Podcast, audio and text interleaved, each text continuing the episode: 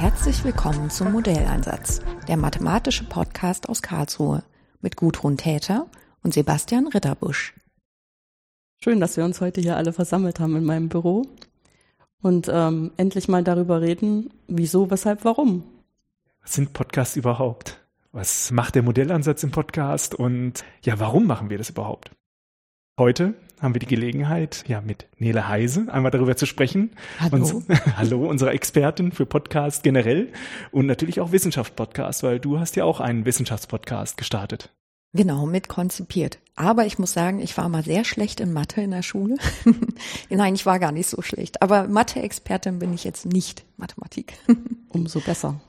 Ja, es genau. reicht ja, wenn zwei Mathe-Experten hier am Tisch sitzen.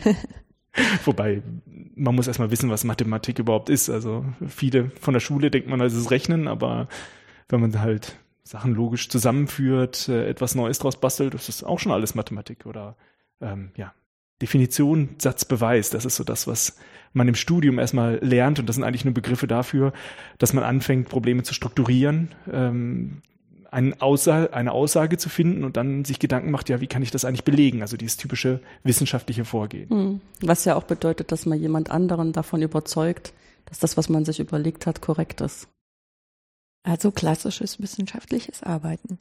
Und jetzt habe ich schon wieder was gelernt und das ist ja eigentlich das äh, Tolle und Coole bei Podcast. Wissen to go quasi. Mhm. Äh, ja, vielen Dank, dass ich hier bei euch sein darf heute. Ja, wir freuen uns ja auch. Wir haben ja schon eine ganze Weile hinter den Kulissen daran gearbeitet, dass du mal kommst und dass wir uns da mal drüber unterhalten können. Ja, Weil- wir haben ja den, auch die schöne Situation hier in Karlsruhe, dass es ja nicht nur eine große mathematische Fakultät gibt, äh, sondern auch ein nationales Institut für Wissenschaftskommunikation. Dort warst du auch gestern zu Gast äh, beim Studiengang und hast dort auch gestern schon vortragen können. Genau, also ähm, auf Einladung von Frau Les Möllmann. Ähm, Gudrun hat fleißig die Hebel gedrückt, die Schalter gedrückt. Ähm, war ich gestern Nachmittag hier zu Gast und durfte im neuen Masterstudiengang, also die Studierenden da sind auch erst die dritte oder vierte Woche jetzt äh, äh, sozusagen daran beteiligt. Ähm, es geht natürlich um Wissenschaftskommunikation äh, auch. Und die Frage war für mich eben in meinem Vortrag gestern, ähm, ja, was hat eigentlich Wissenschaftskommunikation mit Podcasts zu tun? Und ich habe im Grunde erstmal so die Grundlagen gelegt, was sind Podcasts? Ähm, dann auch so ein bisschen die Frage gestellt, äh, Wissenschaftsthemen und Podcast-Nutzung, wie geht das zusammen? Und ich denke, da haben wir auch gesehen, dass eigentlich sehr viele Hörer Wissenschaftsthemen, Wissenschaftssendungen, also man kann ja grundsätzlich unterscheiden zwischen dem, was aus dem Radio rausfällt, ähm, quasi äh, abonnierbar Audio on Demand mehr oder weniger, ähm, und Podcasts, die eben nur fürs Internet produziert werden. Und da sind Wiss Wissenschaftsthemen sehr beliebt, ähm, wobei man sagen muss, auch da haben wir gestern noch so ein paar Charts gesehen aus den äh, aus der letzten Woche, podcast.de und iTunes-Charts. Und da sieht man schon, dass die klassischen wissenschaftsjournalistischen Angebote, die sich mit ähm, eben so Themen wie ähm, naturwissenschaftlichen Studien und so weiter auseinandersetzen, dass die da schon dominieren. Dass es aber eben auch ein paar sag ich mal, private Podcasts beispielsweise oder institutionelle Podcasts eben auch äh, durchaus in diese Charts äh, reinschaffen. Und im Grunde waren wir uns am Ende ei, äh, letztlich einig, dass es total viel Sinn macht für Wissenschaftler, Experten auf ihren Gebieten, aber natürlich auch neugierige Menschen am Ende des Tages, ja, der Forschergeist, der in uns allen steckt, ähm, äh, so Angebote selber zu machen. Also tatsächlich auch mal zu versuchen, das Interesse, was viele Hörerinnen und Hörer mitbringen an diesen Themen, eben auch äh, mal mitzunehmen und äh, so ein eigenes Angebot aufzubauen. Und ihr macht das ja im Grunde. Und das ist total toll. Und ähm, ich würde mir wünschen, dass sich äh, da noch mehr ähm, Forscherinnen und Forscher selber das trauen. Aber dass natürlich auch eine entsprechende Unterstützung jeweils bei den Einrichtungen liegt. Ähm, ansonsten kann man es natürlich auch als Privatperson ähm, für sich machen. Ja, ähm, es gibt ja da auch sehr viele gute Beispiele, methodisch inkorrekt beispielsweise oder Conscience. Ähm, das sind eben Angebote, wo man merkt, okay, vielleicht gerade Nat Nachwuchswissenschaftler oder ähm, diejenigen, die eben noch nicht an den großen Positionen hängen, dass die das eben auch nutzen, um abseits jeglicher wissenschaftlicher Hierarchien ihre Themen zu verbreiten. Ähm, und um all diese Dinge ging es gestern ähm, in meinem Vortrag. Und natürlich habe ich auch ein bisschen was über meine Forschung erzählt und wie du schon erwähnt hast, äh, Sebastian, den Podcast, den ich mitkonzipiert habe an meinem, in meinem ehemaligen Forschungsinstitut, an dem ich tätig war, nämlich das Hans-Bredow-Institut, das einen Bredow-Cast hat und da noch das Cast im Titel hat, was ja ein bisschen bei den Granden der äh, Podcast-Szene so ein bisschen verpönt ist. Bei uns passt es halt sehr gut, weil Hans Bredow eben den äh, Rundfunk äh, technisch, die Rundfunkentwicklung, Hörfunkentwicklung maßgeblich vorangetrieben hat und da macht das ja Broadcast, Bredocast macht das ja total Sinn. Von daher, und wir so schön oldschool sind. äh, passte das alles ähm, und ein bisschen über diese Erfahrung und natürlich auch sagen wir mal, ähm, Podcasts sprechen ja auch, sind ja auch ein Teil des digitalen Wandels ähm, als Kommunikationstechnologie, aber natürlich auch von der Nutzungshaltung, die dahinter steckt, nämlich ich baue mir mein eigenes Programm zusammen. Das ist ja so ein Mediennutzungshabitus, könnte man sagen, der noch gar nicht so lange etabliert ist. Und ähm, so digitaler Wandel, der bewegt natürlich immer relativ viel, gerade in alteingesessenen Institutionen, in gefestigten Systemen. Ähm, da geht es auch um neue Normen, die ausgehandelt werden, ähm, Rollenkonflikte, die möglicherweise auftauchen und all diese Dinge ähm, gestern mal angesprochen. Es war für mich auch so mal der erste Versuch, ein bisschen ähm, die Wissenschaftspodcasts auch zu verorten, ähm, wo stehen die. Und ich finde das einen spannenden Bereich und ich hoffe, das hat ich gestern so ein bisschen angekündigt, dass die Zusammenarbeit zumindest mit dem Studiengang sich vielleicht noch ein bisschen weiter fortsetzt. Ähm, und dadurch eigentlich auch mal ein bisschen Potenzial ersteht, äh, entsteht, das Thema Podcasting mehr und besser zu erforschen. Das wäre schon toll. Mhm. Da würden viele von profitieren, ja nicht nur die äh, wie ihr podcastet, sondern letzten Endes auch die Radiosender, denke ich manchmal, dass die da auch noch mehr lernen könnten von der freien Szene. Der Studiengang ist äh, tatsächlich sogar sehr aktiv. Die haben nämlich auch äh, jetzt einen Podcast gestartet innerhalb äh, ja, ihrer Vorlesung oder in der, als eine Seminararbeit. Ich weiß gar nicht genau, was der Zusammenhang ist. Äh, Skycom und äh, da gab es dann auch eine Folge äh, mit Herrn, Herrn Dr. Sven Stolfuß, wo sie gesprochen haben über das Thema, jeder kennt die Nerds aus Big Bang Theory oder von CSI, aber was hat das denn noch mit Wissenschaftskommunikation zu tun? Ist klasse, also ich kann das jedem empfehlen, einfach mal reinzuhören. Technisch äh, arbeiten sie natürlich auch an dem Medium, es ist äh, etwas, wo sie natürlich auch etwas dabei lernen, aber ich fand das Thema schon mal sehr interessant, wo, mhm. wie sie darüber gesprochen haben. Du hast aber einen ganz wichtigen Punkt auch genannt. Ähm, ja, es gibt diese etablierten Wissenschaftsformate. Mhm. Ähm, klar, die auch vom äh, öffentlichen rechtlichen Radio gebracht werden oder von Institutionen ähm, im Bereich der Mathematik. Ähm, sah ich zumindest dort eine Lücke. Also ich fand jetzt nicht, dass ich bisher äh, ein Format finden konnte, wo ich äh, so in einer Tiefe und auch in einer Breite, wie es mich interessiert, ja, etwas äh, mir anhören konnte, was mich dann auch sozusagen in diesem Bereich unterhalten hat. Und da haben wir dann für uns festgestellt, das wäre ist einfach eine Möglichkeit, wo wir sozusagen hineingehen können. Und ich habe es auch schon häufiger gesagt, so ein ja Pate dazu war einfach auch die, und ein Augenöffner war die Raumzeit für mich zumindest, da dort Gespräche mit den tatsächlichen Forschern passiert sind, die dann auch in ihre Themen wirklich sehr, sehr tief eingestiegen sind, wo man dann selbst auch, ähm, äh, wenn man in dem Bereich gearbeitet hat, verstanden hat, aha, das sind ihre Denkweisen. Man muss da nicht über Formeln sprechen, aber man hat gemerkt, da ging es auch um sehr tiefliegende mathematische Verfahren, die der normale Zuhörer vielleicht gar nicht bemerkt hat, aber jemand, der jetzt auch in dem Bereich tätig war, schon klar war, aha, der diese Technik dafür benutzt. Und mir persönlich ist klar geworden, ja, dafür ist einfach auch ein äh, Medium da, dass man auch diese Themen anspricht und den, die Hörer so ernst nimmt, dass man nicht versucht, die Komplexität vor denen zu verbergen, sondern sie mhm. wirklich vollständig äh, in dem Sinne ernst nimmt, dass man sagt, wir erzählen dir das, wie wir die Sache verstehen und wir nehmen dich dabei mit. Das kann dabei auch mal komplizierter werden, aber wir holen dich immer wieder ab. Also nur wir gehen nicht so vor, dass wir im Vorfeld sagen, wir wollen manche Themen einfach gar nicht besprechen. Und wenn man sozusagen auch in unsere Themenliste hineinschaut, dann klappt das auch ziemlich gut. Ähm, Gudrun bringt immer dieses fantastische Beispiel über die eine der Folgen, die momentan am meisten gehört werden. Da sagst du ja selbst immer, das ist äh, für dich sehr überraschend. Ja, also wir haben ähm, eine Folge über L-Funktionen, die im, im Kontext unserer Podcasts ein bisschen, also wir haben mehrere ähm, Folgen, wo es eigentlich um innermathematische Auseinandersetzungen geht. Mhm. Also wo wir dieses, diesen Anspruch, das muss immer alles anwendbar sein, äh, nicht unbedingt stellen, weil wir auch der Meinung sind, wann das halt jetzt nicht anwendbar wird, irgendwann schon anwendbar sein. Mhm. Wir wollen auch darüber gerne reden. Und manchmal sind dann die Gesprächspartner vorher so ein bisschen ängstlich, ob man darüber überhaupt reden kann, ohne was zu schreiben und ob das jemanden interessiert. Und diese Folge ist unsere zweitmeist gehörte Folge und ist sozusagen nur der Konkurrenz unterlegen eines einer Folge, wo halt ein englischsprachiger äh, Podcast vorliegt, der von Hause aus einfach eine größere Reichweite potenziell hat. Und das ähm, ist auch jemand, der selber davon ganz überrascht ist, weil er das, glaube ich, kaum jemandem erzählt hat, dass er den Podcast mit uns aufgenommen hat.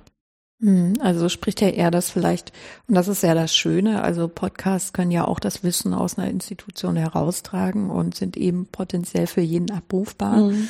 Ähm, spricht ja eher dafür, dass vielleicht gerade zu so einem Thema durch das gesprochene Wort ähm, vielleicht der Zugang äh, für die Leute erweitert wird und sie das auch gerne äh, referenzieren und eben als Quelle für Anregungen oder was auch immer ähm, nutzen. Und das ist spannend. Also auch gerade wenn ihr selber sagt, Mathematik ist eigentlich gar nicht so gerne angefasst, äh, gerade in diesem Anspruch, äh, schon, sagen wir mal, nicht auf sozusagen ähm, Sendung mit der Mausniveau das runterzubrechen, auch Experten einzuladen ähm, und trotzdem irgendwie zugänglich zu bleiben. Wobei die Sendung mit der Maus, die zeigen ja tatsächlich die echten Geräte. Das ist ja wirklich ein ganz fantastisches Format sozusagen für die Wissenschaftskommunikation, also Technikkommunikation muss man in dem Fall sicherlich mhm. sagen.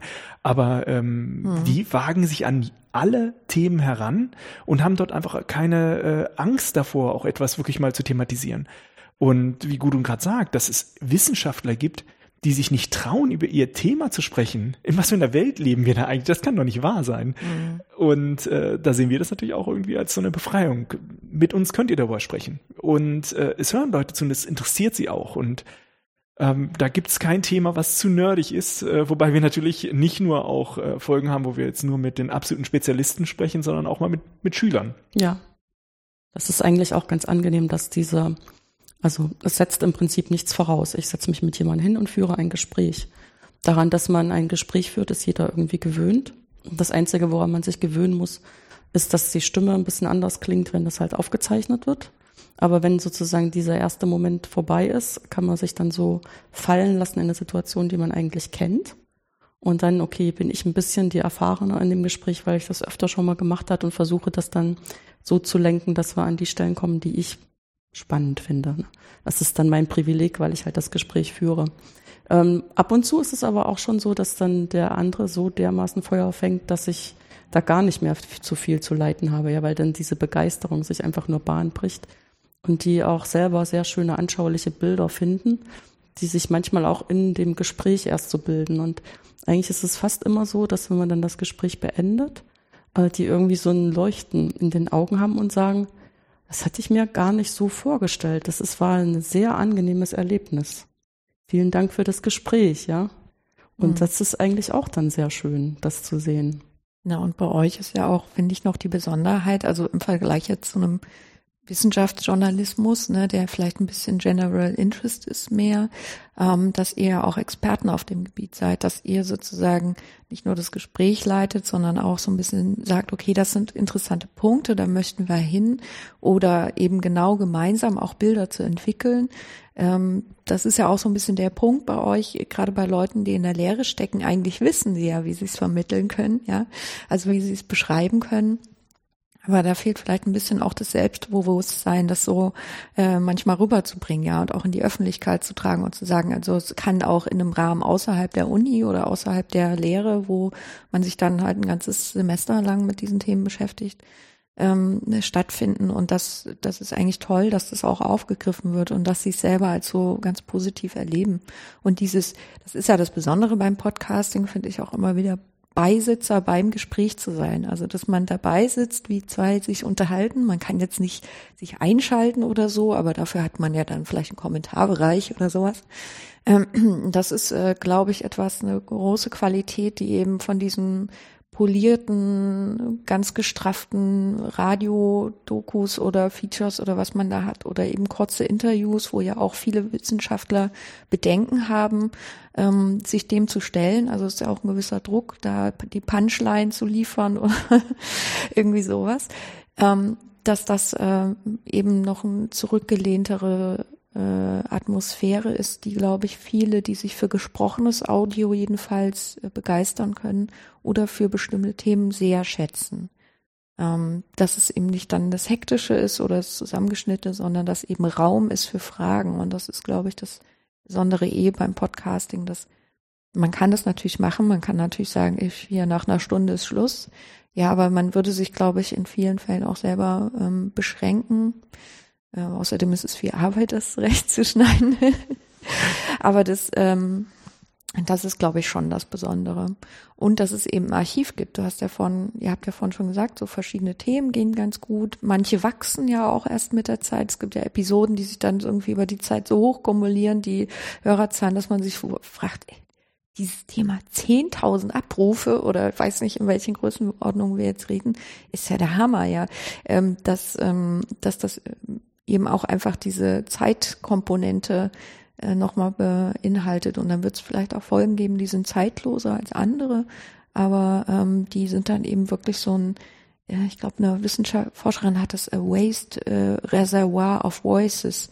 Also so dieses Reservoir und ähm, was man da an Wissen zur Verfügung stellt, auch dauerhaft eben was ganz Wertvolles dabei ist. Mhm diesen Raum, den du genannt hast für Fragen. Ich glaube, dass der nicht nur Raum für Fragen liefert, der Podcast, sondern ähm, in einem viel breiteren Maße die Person und auch seine Kommunikation bereichert, wie er etwas darstellen kann. Wenn ich jetzt an einen Radiobeitrag oder einen Zeitungsbeitrag dann, äh, denke, dann ist das reduziert auf äh, die Schlagpunkte. Ich kann in einem wissenschaftlichen Paper nachlesen, wie genau äh, beweist du diese Aussage? Was da aber nicht steht, ist, wie bist du darauf gekommen? Ähm, was hat nicht funktioniert? Was war deine Idee davon? Also Mathematik besteht zu ganz vielen Fällen äh, ja zu Bereichen, wo man auf irgendeine komische Idee kommt und die dann einfach weiterspinnt, verfolgt, die man niemals in ein Paper schreiben würde und äh, man indem man sozusagen diese Unterhaltung führt. Also ich mag immer dieses eine Beispiel, es ist eine sehr frühe Folge, wo ich mit Andreas über Unsichtbarkeit gesprochen habe und er einfach nach meiner Frage einfach eine Pause macht und nichts sagt. Äh, langsam in seinem ruhigen Ton anfängt, äh, sozusagen das Thema zu äh, zerlegen und zu bearbeiten. Allein diese Pause ist wie sozusagen der Zwischenraum, die weiße Fläche auf dem Blatt Papier, die doch sehr viel über das Gesamtbild aussagt wo man dann auch, wie stellt er das dar, wie formuliert er das, man viel mehr Kommunikationswege öffnet, die dem Hörer vermitteln, was passiert da eigentlich, was geht in den Leuten vor, wie ist dieser Denkprozess, wie kann man das darstellen. Das ist alles, was in anderen Medien komplett verloren geht, sei es, weil keine Zeit ist, weil das Medium nicht für geeignet ist ähm, und vermittelt damit einfach noch viel mehr als nur das eigentliche Wissen, sondern auch wie man da hinkommt. Und ich bin mir auch sicher, wer sich hier Themen im Podcast angehört hat zur algebraischen Geometrie oder zur algebraischen Topologie. Topologie haben wir jetzt einige schöne äh, also Gespräche. Also, hm. Ich muss sagen, mir klingeln da die Ohren. Mhm. Also die, das ist mathematisch sowas von komplex, äh, dass ich wirklich mich auch konzentrieren muss, um da halt folgen zu können. Auf der anderen Seite bekomme ich aber noch viel mehr dabei mit. Also ich kann auf der einen Seite etwas über die Mathematik lernen. Ich lerne aber auch sehr viel über die Vorgehensweise. Wie ist das strukturiert? Also selbst in diesem großen Haus der Mathematik gibt es so viele einzelne Sparten, wo andere Denkmuster vorherrschen, wie man mhm. etwas angeht. Das ist total spannend, sich das anzuhören, auch wenn ich vielleicht bestimmte Teile dann nicht so schnell mitnehmen kann, wie es in dem Gespräch ist. Ist es aber eine riesige Bereicherung und das ist erst möglich durch diesen Platz, durch diesen Raum, den wir in diesem sehr speziellen Medium haben und äh, ja, ich finde es einfach wunderbar, dass wir das so auch machen können und das natürlich auch den Anklang findet, dass andere Personen offenbar das gleiche Interesse daran haben, das auch zu hören. Mhm. Also ich, äh, das hatte ich gestern, glaube ich, auch als Punkt äh, bei der bei der Vor Vorlesung, bei dem Vortrag mitgenannt, dass es ja auch Podcasts gibt äh, von mir aus Daniel Messner mit Stimmen der Kulturwissenschaften, wo es eben um geistes- und kulturwissenschaftliche Forschungsprojekte und natürlich die Person auch dahinter geht, ähm, dass es ihm vor allen Dingen auch darum ging, der Podcast ist mittlerweile eingestellt, aber er steht natürlich noch zur Verfügung, klar, Podcast. Ähm, dass es auch darum geht, die Vielfalt der Themen, die in diesen, ähm, in diesen Bereichen behandelt werden, aufzuzeigen. Das hast du jetzt auch gesagt. Also einfach mal Vielfalt von einem Institut. Du kannst natürlich aber die Vielfalt von ganzen Fachbereichen auch auf, ähm, aufzeigen. Ähm, das ist das eine. Und das andere ist natürlich immer Thema Person dahinter. Also ähm, Denkprozesse mitbekommen ist sicher eines, was man auf gar keinen Fall sozusagen bekommt, wenn man mit dem Papier zu tun hat. Was man aber auf jeden Fall überhaupt nicht mitbekommt, ist, wie sind die Leute drauf, ja, also wie sprechen die, wie reden die, ähm, das ist ja vielleicht auch eine Angst, die manche haben, aber wir hatten immer mehr so den Eindruck, zum Beispiel beim Bredocast, an dem ich ja mit äh, konzipiert habe, mit aufgebaut habe, dass äh, wir immer als die total bierernsten, verstockten, versteiften äh, Wissenschaftler wahrgenommen werden, seriös halt und ähm, Experten und so weiter. Ähm, wir wurden, glaube ich, auch mal, oder das Bredo wurde mal das Schwarzbrot unter den Forschungsinstituten genannt, weil es dann doch so etwas reserviert oder keine Ahnung, die Nordlichter halt, ist ja in Hamburg. Ähm, aber das war eben auch gerade der Punkt. Also wir uns als Person auch zu zeigen, weil es nämlich ein unheimlich lustiges äh, Kollegium ist, ein fittes, ein waches, ein äh, interaktionsstarkes sozusagen. Und das mal zu zeigen, die Person dahinter, was du einfach in einem Forschungsbericht nicht ablegen kannst. Und das soll natürlich auch ähm, aus meiner Wahrnehmung auch ähm, so eine Art Offenheit signalisieren. Also eigentlich zu zeigen, das sind Personen, das sind ganz normale Menschen, die dahinter stecken. Ähm, die sind auf eine Art auch ansprechbar, aber die sind natürlich auch, ähm, stehen mitten im Leben mit den Dingen, die sie tun und sind nicht einfach irgendwelche Rechner, die der Ergebnisse ausspucken. Und das ist natürlich auch eine Qualität. Und das ist eben auch eine besondere Qualität, die äh, schon auf denjenigen ankommt, wenn wir jetzt über Interview-Podcasts reden. Mh, mm, ähm, da gibt's ja auch verschiedene Modelle. Da gibt's ja dann auch das Modell, ähm, und das war jetzt Raumzeit zum Beispiel oder Forschergeist von Tim Pritlove, der dann eben Interview-Podcasts macht und derjenige ist, der von außen reingeht in ein Feld äh, oder in Forschungseinrichtungen beispielsweise mit äh, natürlich aber einem frischen Blick dadurch und auch einer bestimmten Art und Weise zu fragen. Ich würde mal sagen, so bei jemandem wie Holger Klein ist das auch ganz ähnlich. Ähm, das, die haben eine andere Rolle, die haben aber vielleicht auch eine völlig andere Qualität in der Arbeit, die sie tun, als wenn wir jetzt, äh, wir als Forscher uns gegenseitig befragen. Ja, ähm, das ist auch toll. Das hat auch wahnsinnig viele Vorteile. Es hat natürlich auch den Vorteil, dass man die Kontakte hat und auch weiß, was könnten interessante Sachen sein in den Themenbereichen. Aber da gibt es halt, wie gesagt, verschiedene Vorgehensweisen.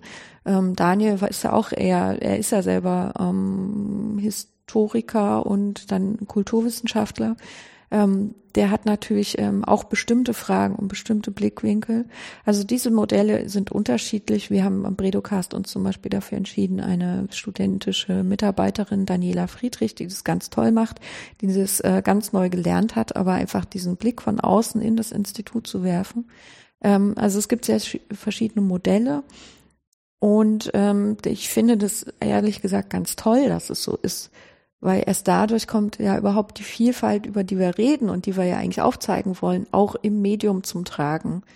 Und ähm, ich habe ja immer das Statement, im Internet ist immer Platz. Also vielleicht stimmt das nicht ganz, äh, aber irgendwann sind die Server voll. Oh mein Gott, ähm, wird hoffentlich nicht passieren. Aber diese ähm, ich vertrete da ehrlich gesagt die Einstellung, solange das der Hörer findet, wenn das der eigene Anspruch ist. Es mag ja auch Leute geben, die senden erstmal so, weil sie es auch ausprobieren wollen, weil sie Experimente damit machen wollen und weil sie ähm, einfach mal schauen wollen, was bringt der Podcast für mich oder für meinen Fachbereich oder warum auch immer ich das mache. Es gibt ja auch sehr viele verschiedene äh, Zwecke und Motive, warum man so ein äh, Medium macht. Ähm, also da bin ich immer dafür, dass ähm, wenn das jemand machen möchte, dann soll er es erstmal ausprobieren. Ich denke mal, ein paar Standards sollte man vielleicht gerade, wenn man jetzt offiziell im Namen einer Institution das macht, schon einhalten. Also wir haben auch ein bisschen Ärger bekommen, immer mal von, für die Audioqualität.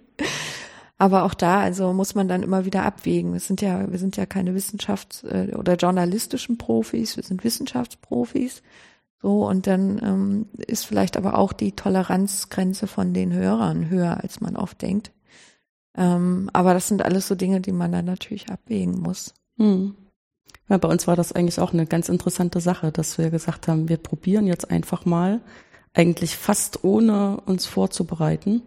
Ähm, wie fühlt sich das denn an, einfach mal so ein Podcast-Gespräch zu führen? Also unsere allererste Folge, wo wir uns unterhalten haben über ein Angebot, was ich entwickelt habe und hier sehr erfolgreich mehrere Jahre äh, durchgeführt habe, diese Modellierungsvorlesung. Und dann hat uns das so richtig mitgerissen und haben dann festgestellt, genau, das passt. Das müssen wir jetzt unbedingt weitermachen und ähm, suchen uns dafür immer weiter Gesprächspartner. Ja, bei den Gesprächspartner hatten wir auch schon am Anfang so einen Plan, so drei Personengruppen, die für uns erstmal relevant sind, auf die wir uns konzentrieren. Du hattest den Plan. ja gut, irgendjemand muss sich ja, ja einen ja. Plan machen. Also äh, einmal äh, ja Forscherinnen, Absolventen und Lehrende, einmal mhm. für die den Forschungsbereich. Da geht es erstmal darum, dass man Themen vorstellt, äh, wie etwas funktioniert. Also da hat man die absoluten Spezialisten vor sich, die ganz fest auf einen Bereich arbeiten, die dann einfach auch darstellen können, was da eigentlich passiert, wo sie stehen, wo es hingeht und man einfach auch Wissen vermittelt, wie etwas funktioniert. Also ich finde das einen ganz äh, wichtigen Aspekt. Ich möchte, wenn jemand sich was anhört, dass er dabei auch äh, Konzepte verstehen kann. Mhm. Bei Absolventen und Absolventinnen ist es so spannend. Äh, die schreiben hier jedes Semester so viele Abschlussarbeiten, die dann niemand mehr außer denen, die es korrigieren, zu Gesicht bekommen, hm. die einfach im Schrank verschwinden. Und wir reden hier wirklich über, man kann sich die Themenliste bei uns angucken, über absolut faszinierende Themenstellungen, äh, sei es Fußgängersimulationen oder ähm, Jetzt muss ich selbst in die Liste reingucken. Also so viele Folgen habt ihr schon, ne? Ja. 70, 71? 71 ist gestern online gegangen. Es ist einfach eine endlose Anzahl. Ganz viele dort sind einfach Absolventen, die dann ein halbes Jahr oder mehrere Monate sozusagen über ein Thema gearbeitet haben. Und der Podcast quasi plötzlich dieses Thema, das sie dort und auch ihre Arbeit, die sie reingesteckt haben, befreit. Mhm. Aus dem Schrank herausholt, was dann teilweise auch zu äh, ganz verrückten Ergebnissen geführt hat. Und ähm, das ist aber gleich, das ist ja noch ein tolles Beispiel, Gudrun. Ähm, und den dritten Teil ist bei den Lehrenden. Ich denke, also jeder, also ich habe auch Lehre gemacht. Ich habe äh, höhere Mathematik für Maschinenbauer, dort war ich äh, lange Jahre Übungsleiter. Genau, mein Ding. durfte, äh, äh, ja. Da ist dir dann nichts Menschliches mehr fremd, wenn du das durchhast. das sind dann tausend Studenten, die ja. darin sitzen, ähm, mit äh, 20 Tutorien gleichzeitig. Und dann hat man natürlich Sprechstunden und die Sprechstunden sehen dann so aus, dass halt von den tausend gibt es doch manchmal ein paar, die das nicht gleich auf Anhieb verstanden haben. Ich weiß auch nicht warum. Äh, und dann gibt es eine lange Schlange vor der Tür und dann kommen immer sie zu dritt oder zu viert rein und man versucht deren Fragen zu beantworten. Und diese Fragen, also sind sehr häufig sehr ähnliche Fragen, äh, wo man dann feststellt, ich erzähle das hier für eine Stunde oder für anderthalb Stunden oder zwei Stunden, vielleicht hat man zwei Sprechstunden in der Woche, immer wieder das Gleiche, ähm, wo ich mir irgendwann dann sehr schnell bewusst werde, wenn ich jetzt doch ein anderes Medium hätte, wo ich sozusagen diese Themen, die typischerweise in einer Vorlesung, was ja nochmal ein ganz anderes Kommunikationsmittel als so ein Podcast ist, weil da einfach irgendwas da vorne passiert, man nicht so viel mitdenkt. Ähm, wenn ich also feststelle, dass bestimmte Dinge immer wieder falsch verstanden werden, das ist doch genial, wenn man sowas in so einem Podcast zu einer Vorlesung oder zu einem Vorlesungsthema auch nochmal ansprechen kann. Und gerade die Leute, die Übungen oder Sprechstunden äh, gemacht haben oder auch die Vorlesung gehalten haben, die sind auf einen Seite absolut drin im Thema und zum anderen wissen die auch, welche Fragen immer wieder kommen und wo sie wirklich so diese Top Ten im Gespräch dann auch mal gleich abhandeln können. Also man sagt ja nicht, also hier das Erste, denkt immer daran, äh, rechte Handregel, wenn ihr die, äh, den Integralsatz von Stokes benutzen wollt äh, und äh, so funktioniert das. Ähm, Hände äh, waschen nicht vergessen. nee, das Nach richtige, oder vor der Vorlesung? Das richtige Problem bei der rechte Handregel ist ja, dass wenn man das vorne an der Tafel macht, man ja seine rechte Hand zum Schreiben nimmt und dann immer ah. anfängt mit der linken Hand. Ja, und dann geht's schief.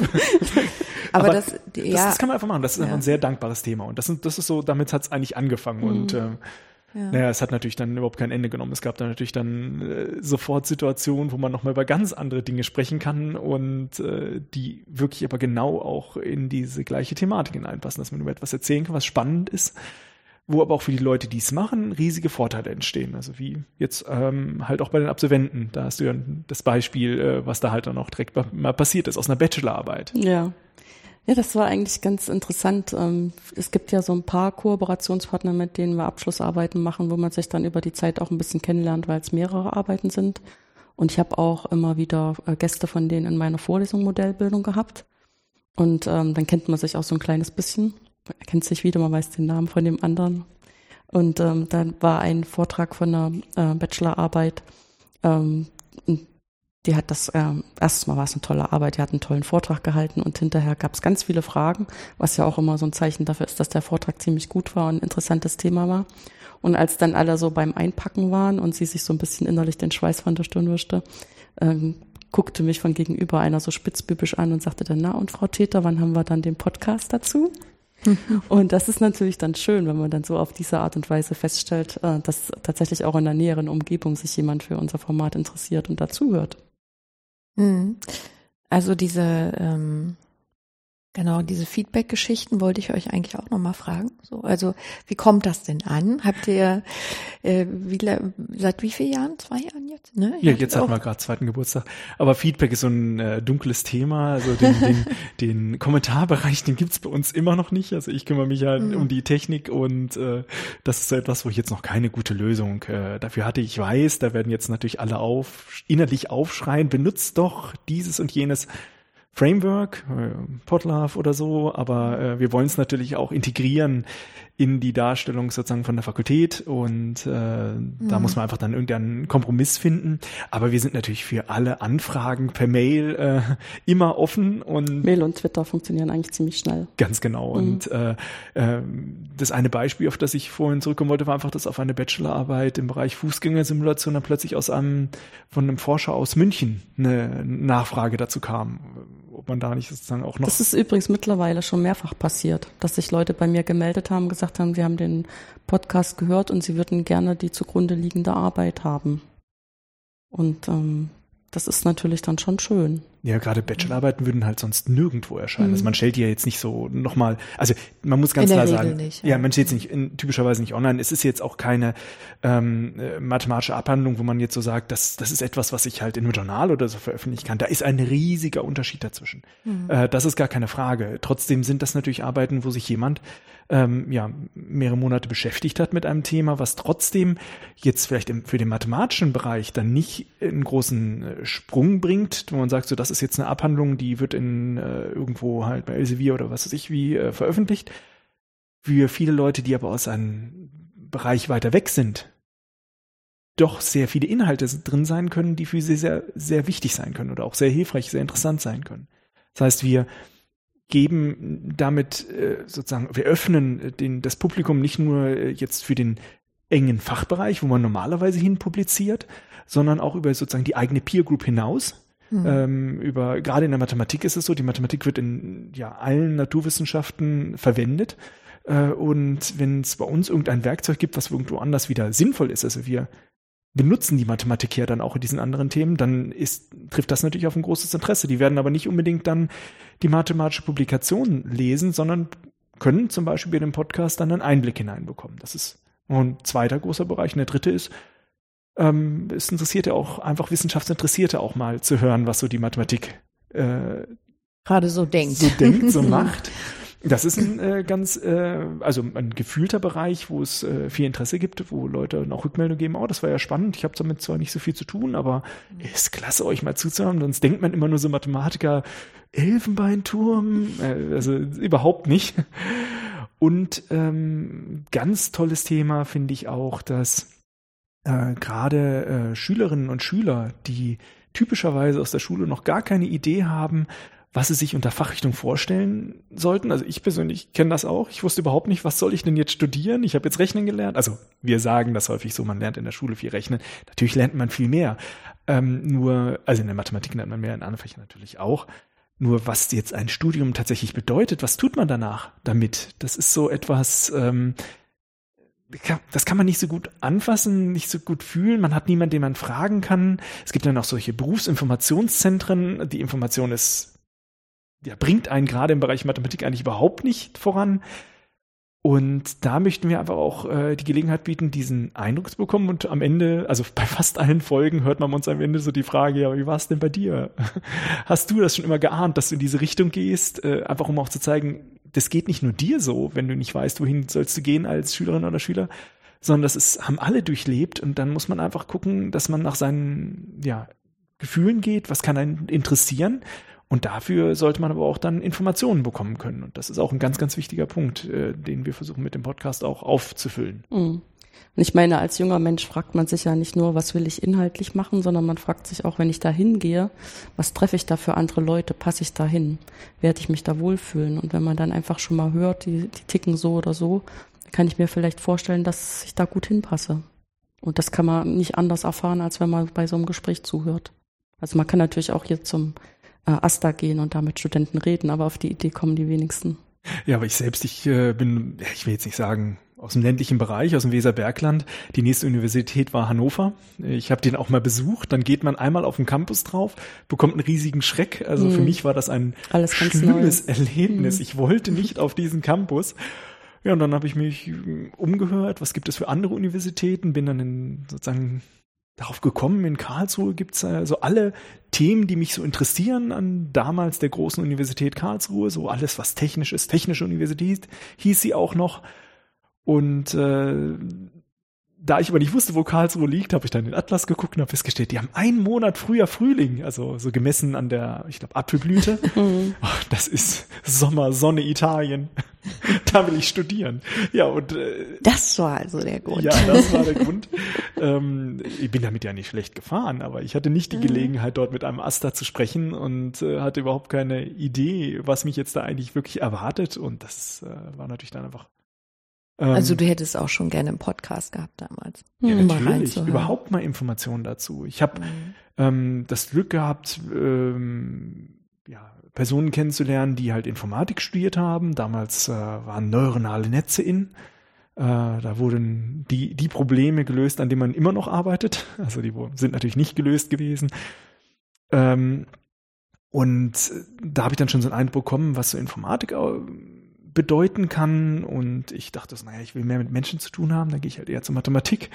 Tatsächlich ist man als Mathematiker okay. auch sehr viel am Computer. äh, aber was für Menschen mich hier eigentlich erwarten, das, darüber hatte ich mir überhaupt keine Gedanken gemacht. Und das ist natürlich eine wunderbare Gelegenheit, diese auch sehr persönlich kennenzulernen. Also dieses Hören auf den Ohren, auch wenn ich währenddessen was komplett anderes mache, wenn ich spazieren gehe oder ähm, mit dem Rad fahre. Äh, also dann, man sollte natürlich immer die Umgebung mitbekommen, beim Bügeln, beim Rasenmähen. Immer dann, wenn sozusagen der Kopf normalerweise nicht so viel macht, äh, kann man den Leuten folgen, hängt sozusagen an den Lippen und äh, man bekommt einen ganz tollen Eindruck und äh, nicht nur sozusagen von den Professoren, die es hier vielleicht gibt, mit denen wir auch sprechen, äh, sondern auch von ja teilweise sehr, sehr jungen Absolventinnen und Absolventen äh, oder auch Forscherinnen und Forschern. Und das gibt auch einen ganz tollen Querschnitt äh, sozusagen der Fakultät wieder. Also wir haben mhm. ja auch hier die ähm, ja, verglichen, sag ich mal, mit Maschinenbau oder ähm, anderen MINT-Fächern, äh, außer eben der Mathematik, Ingenieursfächern, äh, zum Beispiel auch recht viele äh, äh, Frauen hier bei uns, die studieren. Weil Mathematik ist ein Fach, was auch äh, ähm, verglichen mit Maschinenbau einen deutlich höheren Frauenanteil hat. Und äh, wenn man sozusagen die Presse liest, bekommt man nicht immer diesen Eindruck. Es kann immer natürlich besser sein. Nur man muss es einfach auch darstellen, wenn man bei uns reinhört, sieht man, dass wir einen sehr großen Anteil auch an Gesprächspartnerinnen haben, ähm, das gibt einfach auch das natürliche Bild wieder, wie das bei uns aussieht und wie natürlich das auch ist, in diesen Bereichen äh, da zu arbeiten. Und das finde ich auch ein ganz tolles Ergebnis, dass äh, wir das in diesem Podcast auch so herüberbringen können. Hm, naja, weil ihr das sozusagen wisst, weil das Teil eurer Lebenswelt ist, weil ihr eben auch diesen Blick darauf habt aus dieser, äh, aus der Binnenperspektive. Und die kann natürlich erstmal jemand von außen nicht unbedingt haben. Und äh, manchmal ist es ja dann einfach leider so, äh, liebe Journalisten da draußen, wir kennen das alle, auch wenn wir schon angesprochen wurden für Interviews, ähm, dass man dann eben ein bestimmtes Bild produzieren möchte und sich dann eben dementsprechend Dinge auswählt und Themen auswählt. Und das ist natürlich eine Chance, mit einem Podcast, der, der eben aus einem Institut selbst heraus entsteht oder eben von Forschern selber gemacht wird, genau dem entgegenzuhalten und nämlich eben auch diese Hierarchie, die oft äh, reproduziert wird. Wir fragen nur den Professor, denn der ist Experte und der hat seinen der hat ja diese Position und der hat die Legitimation zu sprechen durch seinen Titel oder durch seine ähm, Position, die er erreicht hat, die eben mal zu durchbrechen. Und das, glaube ich, ist vielleicht auch etwas, was ein bisschen für Irritation und Konflikte sorgen kann. Also was die Wahrnehmung vom Podcast, also in Wissenschaften zum Beispiel angeht. Ähm, ich weiß, äh, bei uns am Institut gibt es auch eine Person, die sehr große Zweifel an der Seriosität hat von dem Angebot. Und das ist natürlich ähm, schwierig. Ja, wie will man die überzeugen? Man kann sie nur damit überzeugen, was die Qualität der Inhalte angeht, ähm, zu zeigen, dass es eben auch genutzt wird. Ähm, aber ich finde übrigens diesen Punkt, dass ihr sagt, wir sprechen auch mit Absolventinnen und sehr jungen Teilen ähm, aus äh, der Fakultät beispielsweise total wichtig. Ähm, hätte ich damals nicht einen Professor gehabt, der mir ähm, gesagt hat, publizier doch jetzt mal, du hast zwar noch keinen Bachelorabschluss, aber du hast eine tolle Arbeit da gemacht oder geh auf Tagungen damit. Hätte ich wahrscheinlich, wäre ich nie auf die Idee gekommen, selber in die Forschung zu gehen. Das heißt, es hat ja auch was Motivierendes. Und ich glaube, ähm, die ganze Nachwuchsproblematik, mit der wir vielleicht in vielen Wissenschaften zu tun haben heutzutage, ähm, wie kriegen, wie behalten wir die Leute in der Forschung drin? Wie behalten wir die Leute in der Akademie, dass sie nicht abwandern? Das ist natürlich ein Punkt, äh, dass Anerkennung dabei auch eine wichtige Rolle spielt. Äh, Anerkennung im Sinne von, ähm, du weißt was, wir fragen dich danach, ähm, Anerkennung, dass deine Stimme auch etwas wert ist oder auch Teil des wissenschaftlichen Diskurses sein sollte. Und ich glaube, es ist auch etwas, was ein bisschen mehr Identifikation schafft, vielleicht auch für jüngere Hörer.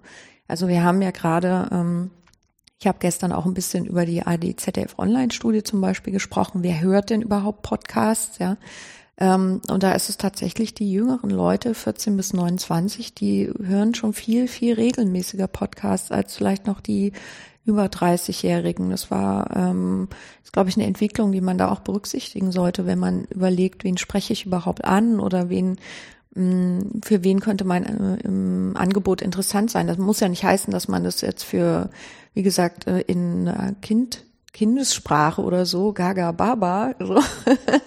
jetzt mal ganz krass gesprochen. Es kann aber auch heißen, dass es, ähm, dass es mal Folgen geben wird, die vielleicht ein bisschen einfacher und zugänglicher sind oder vielleicht mehr an der Lebenswelt von ähm, jüngeren Menschen auch andocken. Ich meine, das macht man, wenn man mit Studierenden zu tun hat, ja eh in der Lehre. Ja, da wird man sich ja auch Beispiele suchen, die für die irgendwie witzig oder unterhaltsam sind oder nachvollziehbar.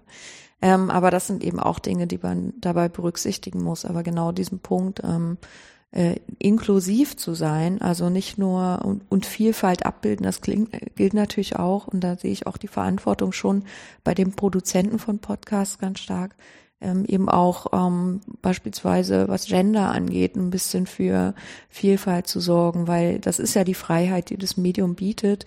Ähm, und gerade Frauen, Frauenstimmen im Netz ist ja ein Thema, an dem ich viel arbeite, Podcasterin. Da ist es leider so, dass ähm, irgendwie meistens in den allermeisten Studien 80 Prozent der Produzenten von Podcasts Männer sind äh, oder sich oder als männlich identifiziert werden. Also Frauen da schon eine große Minderheit darstellen. Und ich glaube schon auch, dass das mit der Hörerschaft resoniert. Also dass ähm, ich denke schon, dass die Hörerschaft und äh, insgesamt vom Podcast sich noch erweitern könnte, wenn vielleicht mehr Frauen Podcasts auch machen würden oder mehr Frauen im Podcast zu hören werden, äh, wären, weil ich glaube, sie auf viele Themen auch andere, eine andere Perspektive mitbringen. Ähm, und erstens, äh, erstens das und zweitens sollte es ja auch selbstverständlich sein. Ähm, und leider hat sich da eben auch beim Podcasting so eine ja, sag ich mal, haben sich so ein paar Strukturen oder ein paar Aspekte fortgepflanzt, die wir eben aus den klassischen Medien auch kennen. Und das mhm. ist ein bisschen sehr schade. Und gerade jetzt so, was ich beobachte, ich habe letztes Jahr eine Liste angefangen, wo ich Podcasts sammle, äh, an denen Frauen beteiligt sind, also manchmal als Co-Host oder manchmal eben auch, dass sie das alleine hosten oder das ein Team von nur Frauen sind. Da sind in den letzten Jahren auch wieder sehr viele spannende Podcasts äh, gegründet worden, wo es zum Beispiel um ähm, mobile Bildung geht, wo es um Museo, Museen geht, äh, wo es um philosophische Fragen geht, äh, oder eben Fachbücher, äh, Sachbücher mal in zugänglicher Art und Weise vorgestellt werden. Also ich glaube, da kann, äh, kann wir auch, ähm, was so die Wissenschaftskommunikation insgesamt angeht, sehr viel mitnehmen von, ähm, wenn das Angebot erkannt wird. Also ich glaube, oder mein Eindruck gestern war noch so ein bisschen, äh, ich habe mal gefragt, wie viele Leute Podcasts hören. Da waren, glaube ich, 20 Leute ungefähr im Raum. Da waren es dann gar nicht so wenig, da waren es fünf bis sechs. Ich glaube, das ist schon überdurchschnittlich. Aber es, ich glaube, das Angebot ist auch noch zu wenig bekannt, obwohl das ja jetzt schon auch zehn Jahre sozusagen gibt es Podcasts oder länger als zehn Jahre. Und ich glaube, es hat auch ein bisschen damit zu tun, dass es nicht ähm, eben auch nicht zum Beispiel in den Wissenschaften so groß auf, aufgegriffen wurde als etwas, was man ja selber machen kann. Ähm, Wissenschaftsblogs äh, ist, glaube ich, auch eine ähnliche Thematik. Das ist vielleicht auch ein bisschen vergleichbar. Ähm, da ist es ja noch mal so ein bisschen ein, ein anderes Problem. Sind die zitierfähig? äh, weil so das geschriebene Wort gilt ja immer noch so als das äh, zitierbare Wort in vielen Fällen in der Wissenschaft und da ähm, herrscht vielleicht noch größere Angst vor, irgendwas falsch zu schreiben und das ist auch der Vorteil des Gespräches. Da kann man Sachen auch noch mal irgendwie anders revidieren oder nochmal mit dem Tonfall anders darstellen oder auch nochmal klar machen, wenn es irgendwo eine Unsicherheit da ist oder dass da, dass man da einfach ähm, noch viel zu wenig über ein Thema weiß. Ähm, und das, äh, glaube ich, ist eben noch ein Punkt, also dass die, äh, sagen wir mal, Aneignung des Mediums Podcast in Deutschland ähm, noch relativ, äh, ja, sagen wir mal, es brauchte eine Weile. Jetzt haben wir dieses Jahr im Vergleich zum letzten Jahr quasi die Hörerschaft verdoppelt, was ja eigentlich toll ist. Ähm, und das ist jetzt spätestens der Punkt aus meiner Sicht, wo tatsächlich eben auch in der Wissenschaftskommunikation endlich dieses Thema mal aufgegriffen werden sollte, Podcasts. Weil aus meiner Sicht gibt es kein anderes Medium und kein anderes Format für Wissenschaftskommunikation, was mit Podcasts vergleichbar wäre. Also ich habe mir im Vorfeld jetzt ganz viele Gedanken gemacht. Ja, es ist aber auch keine Radiosendung.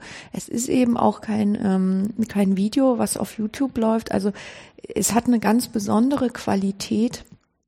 Und ähm, die kann man natürlich nur erkennen, wenn man zum Beispiel auch mal einen Podcast hört. So.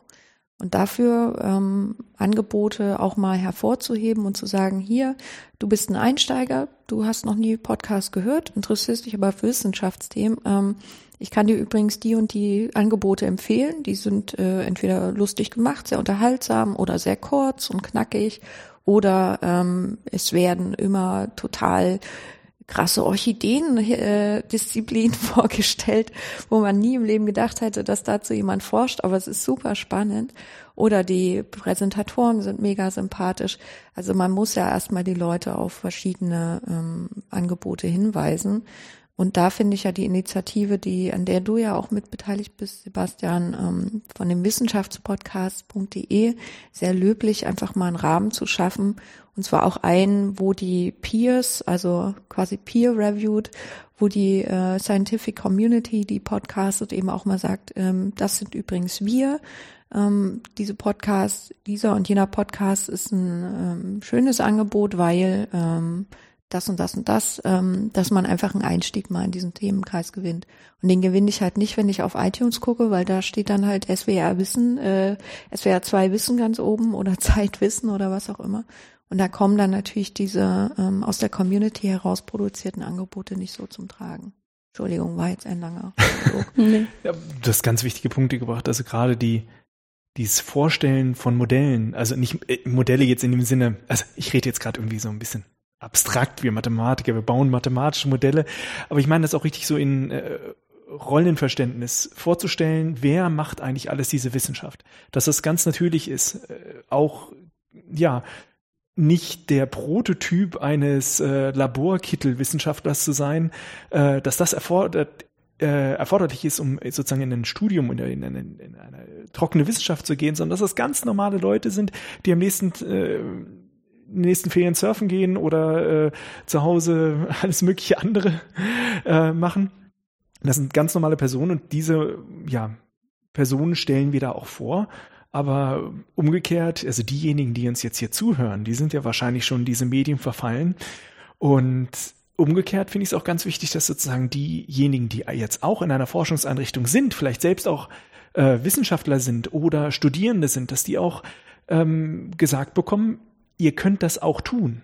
Es gibt äh, ein, ein riesiges Feld an Themen, das man äh, als äh, ja, Thema in diesem Podcast darstellen kann. Ihr werdet das ganz anders machen, als wir das hier tun und äh, dann Angebote machen, die ich mich womöglich auch noch dann ganz besonders interessieren. Das ist eigentlich nur so eigentlich das vollkommene Eigeninteresse, dass ich das hier sage. Ganz egoistisch. Fangt, fangt damit an. Mhm. Ihr könnt euch jetzt immer Fragen stellen, was ihr dafür braucht.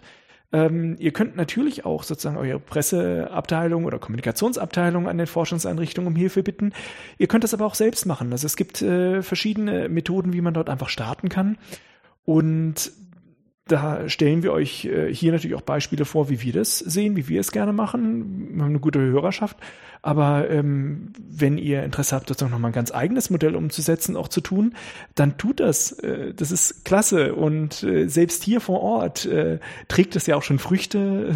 selbst unsere Studierenden fangen an, auch eigene Formate zu äh, mhm. erstellen, also die Gudrun gerade ganz stark unterstützt. Ja, in der Fachschaft gibt es einen Kollegen, der jetzt ähm, Blut geleckt hat und auch einen Podcast angefangen hat.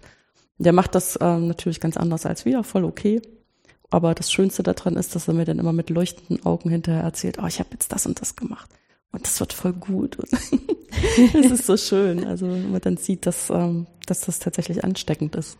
Das Medium ist da, also wie er das Medium interpretiert, ist auch wieder auf eine ganz andere Art und mhm. Weise. Sie haben ja eine Fachscha Fachschaftszeitung und äh, sie knüpfen das sozusagen an diese Fachschaftszeitung mit dran, weil sie sagen, wenn ich mich jetzt mit jemandem unterhalte, warum soll ich dieses Gespräch dann nur akustisch weitergeben, sondern äh, sie wollen dann auch das Gespräch oder Teile davon auch mit sozusagen diese Zeitung mit übernehmen und verknüpfen dann sozusagen auf der einen Seite das Gesprochene und das Geschriebene auch die beiden Welten miteinander. Das mhm. heißt, wenn jemand das gelesen hat, dann weiß er auch, ich kann mir das auch anhören und umgekehrt, wer halt sich's angehört hat, kann auch noch mal mehr darüber lesen, weil ich bin ja auch der Meinung, dass gerade das geschriebene Wort zu einem Podcast auch ein ganz, ganz wichtiges Thema ist und man vieles auch da noch mal im Nachgang ins richtige Licht rücken kann. Äh, und das versuchen wir auch immer mehr bei den weiteren Folgen auch zu tun, äh, wie wir die Shownotes schreiben. Da ist sehr viel an Zusatzinformationen dabei, teilweise. Also so Send Sendungsnotizen. Ganz genau, teilweise von uns geschrieben. Es kommt aber auch vor, dass sozusagen die Interviewten oder halt die Gesprächspartner, ich nenne sie gar nicht so gerne. Eigentlich ist es kein Interview in dem Sinne, es ist wirklich ein mhm. Gespräch, was wir führen. Mhm teilweise bekommen wir von denen äh, sozusagen einen eigenen Abriss darüber. Ja, super, dass wir sozusagen darüber sprechen konnten. Hier habe ich nochmal das alles äh, entsprechend aufgeschrieben. Ähm, und wo man dann überwältigt ist, was da nochmal alles drin steht, was wir also im Gespräch vielleicht gar nicht erst noch ähm, ja, ansprechen konnten und was auch noch ein wahnsinniges Plus an Informationen dann auch beinhaltet. Zusätzlich, was die, mit denen wir gesprochen haben, meistens dann nicht so viel tun, ist, dass sie nochmal dann Verknüpfungen nach zu Begriffserklärung machen. Das fügen wir dann noch hinzu. Aber jemand, der sich den Podcast anhört, wenn er jetzt im Nachgang nochmal gucken will, was bedeutet das eigentlich, da findet, wird er wirklich fündig und äh, kann sich aber auch das Ganze vorher komplett durchlesen. Dann weiß er, worum es tatsächlich geht. Wir machen aber keine Transkription, sondern versuchen, einen echten Mehrwert zu schaffen, äh, gegenüber dem, wenn halt äh, man das sozusagen abschreiben würde oder halt nur eine Kurzzusammenfassung liefern würde, sondern es ist ein Text, der auch für sich alleine stehen kann, der sehr viel dazu beitragen soll, das Verständnis zu vermitteln, aber auch das Ganze auffindbar zu machen. Also gleich ja, es ist auch in Summe ein bisschen systematischer, ne, weil man es in einen bestimmten Rahmen setzt und sagt, von hier nach hier sind wir gegangen. Und das haben wir uns angeschaut und wer, wer noch weiteres Interesse hat, findet hier, hier und hier äh, die Artikel dazu oder Bücher oder irgendwelche Webseiten, wo das aufbereitet ist. Und ich finde das voll klasse, weil man da über diese ganzen Grenzen drüber springen kann. Man kann dann Videos verlinken, man kann äh, ganz normale Sachen zum Lesen verlinken, man kann anderes Audio verlinken. Hm, naja, das ist ja das. Ich werde nächste Woche beim Deutschlandradio sein, wo ich den auch nochmal auf die Finger hauen werde. Mhm. Dass das ja ein bisschen, sage ich mal, dieses über die eigenen Grenzen hinaus einfach was äh, zu Recherchemöglichkeiten zu bieten. Aber du, Gudrun, hast mir ja eben gerade noch auf deinem iPad was ganz Cooles gezeigt. Irgendwie ein E-Book zu eurem Podcast oder wie? Ja. Ja, das ist ein E-Book, wo ein Forschungsthema aufbereitet worden ist ähm, als E-Book Und im Prinzip ist das ja auch so eine Möglichkeit, äh, verschiedene Quellen zusammenzuführen. Also man hat da nicht nur das Aufgeschriebene, was sozusagen traditionell wäre, mit eventuell ein paar Abbildungen, die mehr oder gut, weniger gut reproduziert sind. Meistens besser, wenn man es sich am Computerbildschirm anguckt. Wenn es gedruckt ist, dann nicht mehr so gut, weil auch die Farben verloren gehen, mhm. die auch Informationen tragen. Und da kann man dann eben zum Beispiel die Abbildung in der für einen passenden Größe äh, rausziehen, verkleinern, äh, kann Videos einbinden, dann Querverweise einbinden. Und ähm, haben festgestellt, dass äh, wenn wir das dann dabei liegen haben, zum Beispiel bei Uni-Einsteigertag und so, niemand würde diesen Artikel in die Hand nehmen und da drin blättern und dann denken, das interessiert mich. Aber jeder nimmt den iPad in die Hand und fängt an, da dran rumzuklicken und hängt dann fest und sagt, wow, das ist ja interessant. Und wenn es nur das Video ist, was da drin ist, wo man halt sieht, äh, wie da so ähm, Geoplatten sich verschieben.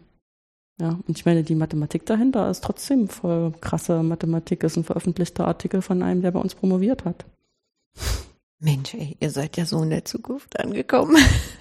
Wir versuchen natürlich immer weiterzudenken, wie man die Sachen nutzen kann. Es ist, ähm, wir kommen eigentlich gar nicht hinterher, was es eigentlich alles an Themen gibt. Also auch wenn wir jetzt nicht, wie wir uns immer so normalerweise gedacht haben, wöchentlich zu veröffentlichen, äh, das schaffen wir nicht immer. Äh, gibt auch mal längere Pausen dazwischen, wenn mal so Ferien dazwischen sind. Aber eigentlich ist die ans, schiere Anzahl an Personen, die hier vor Ort sind, so hoch, mit, dass wir eigentlich ein, ein unglaubliches Reservoir haben und jede dieser Personen auch noch über verschiedene Themen äh, sozusagen mit uns sprechen kann, dass wir eigentlich ein, einen riesigen Bereich haben, ähm, was wir machen können.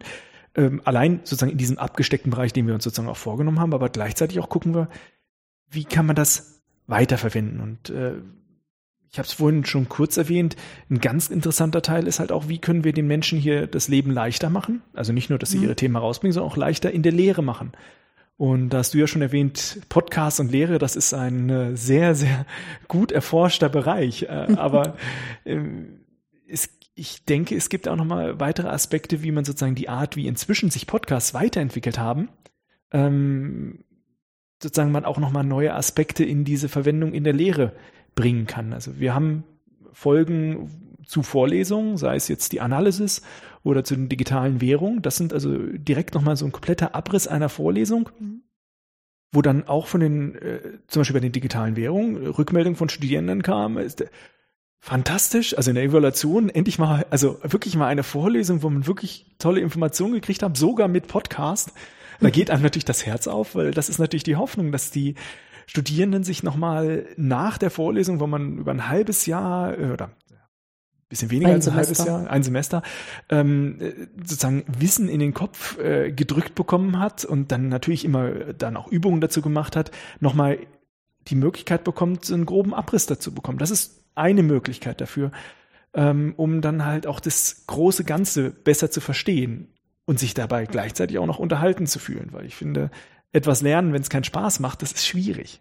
Wenn dann mhm. aber währenddessen halt so, ja, aus verschiedenen Gründen äh, eine Faszination dabei entsteht, die, kann dadurch entstehen, dass man Beispiele bringt, wo das relevant wird. Äh, mögen sie jetzt weiter oder weniger äh, weit hergezogen sein oder auch etwas sich mit dem Alltag verknüpfen lässt. Dann ist dann schon so eine intrinsische Motivation dabei oder weil es vielleicht auch mal ein bisschen lustig wird. Ich meine, wer hat nicht angefangen, sich methodisch inkorrekt anzuhören und irgendwann auf dem Weg laut lachend darüber zu amüsieren. Ähm, das macht einfach Spaß. Und Kam gut an gestern kommt, bei den Studis. Mhm. Kommt sehr viel rüber. Ja, was hast du denn da vorgespielt? Ich habe, ich glaube, ihre aktuelle Episode 62 müsste das sein. Ähm, die haben ein, ähm, die haben von Troy, von dem Fantastischen Vier, haben sie einen Rap gemacht selber, die beiden. Nee. Mhm. Das war nur Nikolas. Nur Nikolas? Reinhard ist ganz wichtig zu sagen, dass das nur Nikolas war. Mhm. Nee, aber er macht ja mit. Ja, den Podcast macht er mit, aber Troy hat er nicht mitgemacht. Ja. Also gut, sollte ich jetzt falsch Sofort korrigiert. Jedenfalls, äh, das kam doch sehr gut an. Ähm, bei vielen Leuten, mit denen ich äh, darüber gesprochen habe und das weitergegeben habe. Ich meine, das ist ja auch, also das eine Thema, glaube ich, ist schon, was sind die Potenziale von Podcasting ganz generell? Was sind sie von Audio-Content im Vergleich zu jetzt äh, aufbereiteten visuellen Folien oder irgendwelchen Testfragen, die man macht? Also ich glaube, Darüber muss man sich schon ein bisschen Gedanken machen. Da ist äh, halt im Bereich der Forschung zu Podcast viel im Bereich Sprachforschung gemacht worden. Äh, Sprachlernen, Spracherwerb natürlich. Das liegt sehr nah, weil ähm, wenn man jetzt irgendwie vielleicht eine Viertelstunde am Tag ähm, intensiv in der U-Bahn oder wo auch immer eben etwas hört und eine Wiederholung hört von bestimmten Sprachelementen, dass man die dann besser behält, ist, glaube ich, doch naheliegend. Ähm, ansonsten, glaube ich, gab es Studien dazu für Traumapatienten, also Menschen, die mit posttraumatischen Störungen ähm, äh, da in irgendwelche Kliniken kommen, für die das eben auch ein Begleitmedium sein kann, gerade weil es eben herunterzuladen ist und eben kein Streaming-Format ist, sondern du kannst es eben auf deinen MP3-Player ähm, oder auf dein Handy oder sonst wohin laden, auf, äh, auf, eine, auf ein Tablet oder so. Ähm, das ist ja jetzt auch, sagen wir mal, deswegen ist vielleicht auch so ein Sprung bei der Nutzung zu verzeichnen, auch erst seit ein paar Jahren wirklich ein bisschen sich stärker am Durchsetzen, ähm, dass wir doch mobile Mediennutzung verstärkt haben. Äh, da wird das also begleitend eingesetzt, also auch immer in einer sinnvollen Ergänzung in der Regel ähm, oder auch äh, bei Suchtpatienten. Hm, ich weiß nicht, ob die dann den ganzen Tag Podcast hören und alle halbe Stunde wird gesagt, nein. ich glaube, das wird ein bisschen anders umgesetzt. Äh, da geht es sicher eher ein bisschen um die Hinterfragung von so äh, Sucht, äh, von Suchtmustern, ja. Ähm, aber da, äh, da selber, also ich, das sind alles Studien, ein Bereich, für den ich mich in meiner Arbeit selber nicht so stark interessiere, aber da, wenn man sich dafür interessiert, ähm, habe ich auf meinem Twitter-Profil einen Tweet angeheftet, wo man eine Linkliste find, äh, eine Liste findet, wo relativ viele Studien zum Bereich zum Podcasting und auch Lernen, Weiterbildung, pädagogischer Einsatz von Podcasts verlinkt sind. Mhm. Man kann vielleicht noch sagen, äh, das ist natürlich erstmal die Frage, wofür kann man es einsetzen, wie kann man es sinnvoll einsetzen. Und äh, jetzt habt ihr gesagt, ihr habt so viele Dinge, die ihr machen könnt. Zeit. Ja. Also ich meine, es ist schon, glaube ich, ein, ähm, einerseits immer so ein Trade-off zwischen, was habe ich für Ressourcen, ähm, wie, wie sind meine Ansprüche, also was ist auch der Anspruch an die Qualität des Angebotes, den man ja auch aufrechterhalten möchte und äh, dann sicher auch aus Hörerinnen und Hörersicht auch muss. Ähm, und was ist die Anerkennung, die ich dafür bekomme? Ich glaube, das spielt auch noch bei vielen, die es eben nebenbei machen, eine ganz große Rolle.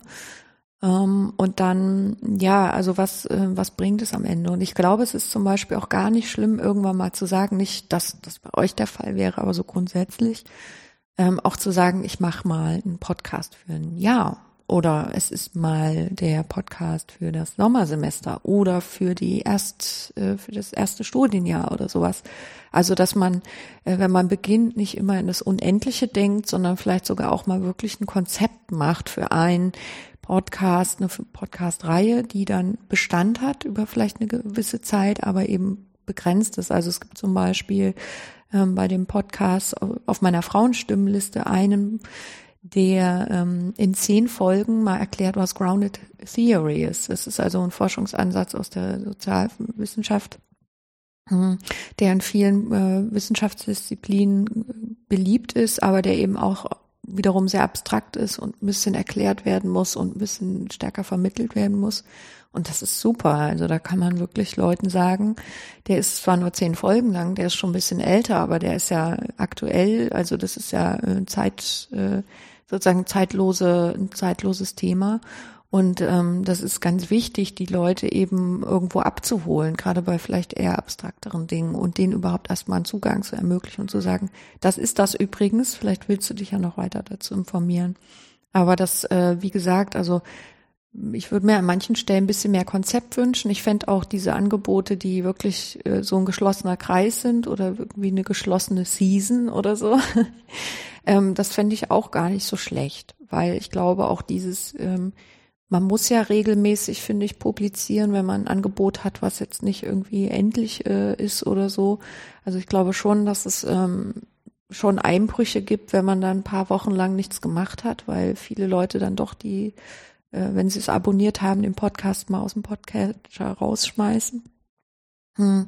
Aber ganz grundsätzlich ähm, wäre es auch, auch gut, wenn man sagen würde, okay, dann machst du halt einen Podcast, der geht fünf Folgen lang und ähm, dokumentiert aber jetzt äh, irgendwie eine bestimmte Vorlesung oder ähm, vielleicht einen bestimmten Schwerpunkt, bestimmtes Schwerpunktgebiet, weil das Schöne ist, man kann ja mit einem Podcast, wenn man später wieder neu anfängt, man kann es ja immer wieder neu bündeln und äh, das Material, was man produziert hat, auch ähm, verschieden streuen oder unter verschiedene thematische ähm, Folgen zusammenfassen und so. Also ich glaube, das Wichtigste ist halt immer erstmal zu produzieren, zu machen, ähm, sich auch Feedback einzuholen ähm, von Leuten, die viel Erfahrung damit haben, die aber auch offen sind für genau diesen Anfängermoment.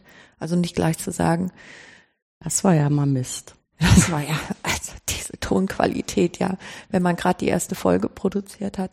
Ich glaube, das ist halt auch immer so ein bisschen der, ähm, der Punkt, worauf, wovor viele zurückschrecken. Die haben so den Anspruch als Experten, weißt du, so, dass das halt super perfekt ist. Und das sind ja auch oft Forscherinnen und Forscher sind ja auch so manisch äh, perfektionistisch. Das passt dann natürlich nicht gut mit einem Do-it-yourself-Medium zusammen. Ähm, aber das, äh, das so ein bisschen befördern und da eben auch Angebote zu schaffen, untereinander sich zu helfen, das finde ich eben auch immer noch ganz wichtig. Also uns hat zum Beispiel beim Bredocast, beim Aufsetzen der Software und der Einrichtung des Feeds und so eben Tobi Bayer geholfen, der ähm, der einerseits zwar auch viele Podcasts macht, die gar nichts mit Wissenschaft zu tun haben, aber selber eben auch äh, promoviert hat in der Informatik, also auch so ein bisschen die Problemlage von Forscherinnen und Forschern und wie sie sich vermitteln, so ein bisschen kannte. Und das ist natürlich toll, wenn man solche Verbündete einfach hat. Ne? Sehr oft bekommen wir auch so die Rückmeldung, ah, ich weiß jetzt nicht, ob das auch funktioniert und ich kann meine Stimme selbst eigentlich gar nicht hören. Und wenn sie dann nachher das Ergebnis hören, wo wir eigentlich äh, so gut wie nie, also wenn wir überhaupt schneiden mal, wenig, ne? wir, ja, wir schneiden extrem wenig. Also es ist nur so, äh, wenn was komplett schief gegangen ist, wie zum Beispiel, da rennt jemand zur Tür rein, oh, ihr nehmt gerade auf. Ja. Das kommt an Schluss dran als äh die Takeouts. Ja, genau. Ja, das macht ja noch mehr Arbeit, das auch noch. Ähm, ja, also wir schneiden dann sehr wenig äh, und trotzdem kommt dann so die Rückmeldung, also das hätte ich ja gar nicht gedacht, dass sich das so gut anhört. Viele haben einfach auch, also nicht nur die Angst, über ihr Thema zu sprechen, wie gesagt, schrecklich, dass es sowas gibt, aber man traut sich auch selbst gar nicht zu, ähm, selbst zu sagen, meine Stimme, das mögen sich andere anhören. Umgekehrt, ich habe ich eigentlich die Erfahrung gemacht, je mehr unterschiedliche Stimmen ich höre, ist natürlich, es gibt so bestimmte Personen, das ist auch fantastisch, denen zuzuhören. Ähm, äh, also ich, wir hatten es vorhin davon, also ich bin auch äh, Papa, ich habe den Kinderwahnsinn als Podcast liebend gern gehört, also der Annik dazu zu hören. Äh, Larissa ist, ist fantastisch, es ist ein riesiger Verlust, dass sie jetzt sozusagen in den äh, Videobereich gehen möchten, also so als Elternteil. Ich kann mir nichts auf YouTube angucken, also ich hoffe, Sie kommt zur Vernunft, also die beiden kommen zur Vernunft. Das ist Aber sie, Annik ist da sehr erfahren. Also ja, das natürlich. muss man auch dazu sagen. Es gibt ja da so Veteranen, die sich das auch wirklich als, sage ich mal, ein bisschen Geschäftsfeld äh, sozusagen eröffnet haben, was ja auch vollkommen okay ist. Es ist aber natürlich ein meilenweiter Unterschied zu dem, was wir jetzt aus der Wissenschaft heraus leisten können. Aber ich denke, auch da wird man mit der Zeit Erfahrungen machen. Ja, wenn man sich selber hört und auch äh, es gibt ja Podcaster, die hören sich ihre Folgen danach nicht nochmal an. Großer ja. Fehler. Trotzdem die äh, Vielfalt der Stimmen, das finde ich einfach total ja. riesig. Das ist allein schon bei uns, wenn ich dann so mir die anhöre, die Person, also ich höre es schon durch. ähm, was dann einfach auch für Stimmen dabei rüberkommt, hat dann Gudrun eine Aufnahme gemacht und dann höre ich so, so diesen, dieses erste Mal reinhören an und ich so, Himmels Willen, wer war das denn? Der hat ja eine Stimme, das, weil man die Person vielleicht gar nicht vorher gesehen hat. Und das erste, was ich von denen höre, ist diese Stimme und stehe dann da so, wen hattest du denn da? Also im positiven Sinne. Ja, im positiven, positiven absolut. naja. Das ist unglaublich. Also gerade diese, diese Vielfalt, das ist so das, das erste, was man davon hört von der Person. Äh, und gerade wenn man, wenn ich es mir dann natürlich auch mal, also wir hören uns immer gegenseitig die Folgen auch durch, wenn jetzt so der eine eine, oder die anderen eine Folge gemacht hat, dass wir auch gegenseitig uns Feedback geben, wie sieht das aus? Das ist auch ganz praktisch, wenn man da zu zweit ist. Ähm, wir haben grundsätzlich auch unterschiedliche Vorgehensweisen, wie wir mhm. fragen, wie wir vorgehen, aber ich glaube, dadurch, dass wir uns auch gegenseitig auch reflektieren, äh, kommen wir da einfach auch weiter und dann ist immer sehr spannend, sozusagen diesen ersten Eindruck zu bekommen und was sagt der andere dazu oder die andere das ist ganz wichtig, dass man auch dann fundiert sagen kann, wenn jetzt zum Beispiel mit dem man gesprochen hat, nicht ganz so sicher ist, hör mal zu, dass es sich jetzt jemand anderes angehört, der das auch kennt. der meint das und das dazu. Vielleicht kommt man dabei raus, okay, vielleicht sollte man doch mal einen Bereich einfach mal wegnehmen, weil der blöd rüberkommt. Aber das ist sehr, sehr selten und äh, das mhm. ist immer unheimlich spannend und jeder, ich kann jedem nur sagen, ihr glaubt gar nicht, also ihr könnt euch gar nicht vorstellen, wie sich eure Stimme anhört, wenn wir dann mit euch mal gesprochen haben.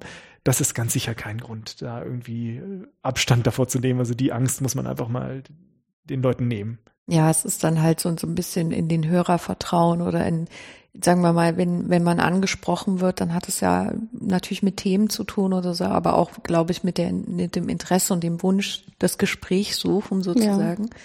Dieses Vertrauen muss man schon haben. Ich glaube auch, ähm, ich finde das immer ganz irre, wenn man dann auf so Tagungen das erste Mal Leute trifft, die man zitiert und kennenlernt oder erlebt, so im, im Vortrag dann von mir aus und im anschließenden Gespräch, wenn man sich daran traut. Aber das ist eben auch toll, ja, diese Unterschied zwischen dieser Verschriftlichung von Wissenschaft und dem Gespräch darüber oder eben auch Leute, es macht einfach die Sachen nahbarer, es macht sie ähm, Sie klingen dann auch irgendwie anders, ja. Wenn ich äh, weiß, wie derjenige sich anhört und lese von dem Paper, dann hat man irgendwie so ein, das ist auch gar nicht, das hat nichts mit äh, Abwertung von Expertise zu tun, sondern eine völlig andere Wahrnehmung. Das kann schon auch, finde ich, wichtig sein. Und es wird ja immer so gesagt, dass die zum Beispiel auch Feedback auf Audio-Podcasts ähm, von Leuten, die eben auch einen Blog betreiben, dass sie das Feedback, was sie bekommen, oder vielleicht auch die Diskussionen, die Sie da so führen, in der Regel auch ähm, viel positiver sind beim Podcasten als beim äh, beim Bloggen, weil es eben tatsächlich auch nochmal eine persönliche Ebene schafft und eine Nähe herstellt.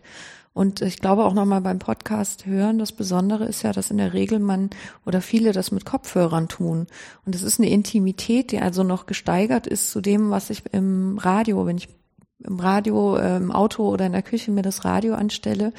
Also es geht nicht nur ähm, in den Kopf rein und bleibt da, sondern es geht auch, also es hat eine andere, finde ich, nochmal Beziehung zum Hörer, ähm, als es vielleicht ein, eine Radiosendung herstellen könnte. Und die, ich glaube, es besteht auch ein bisschen dadurch, dass es, äh, dass die Persönlichkeit in der Regel stärker im Vordergrund steht.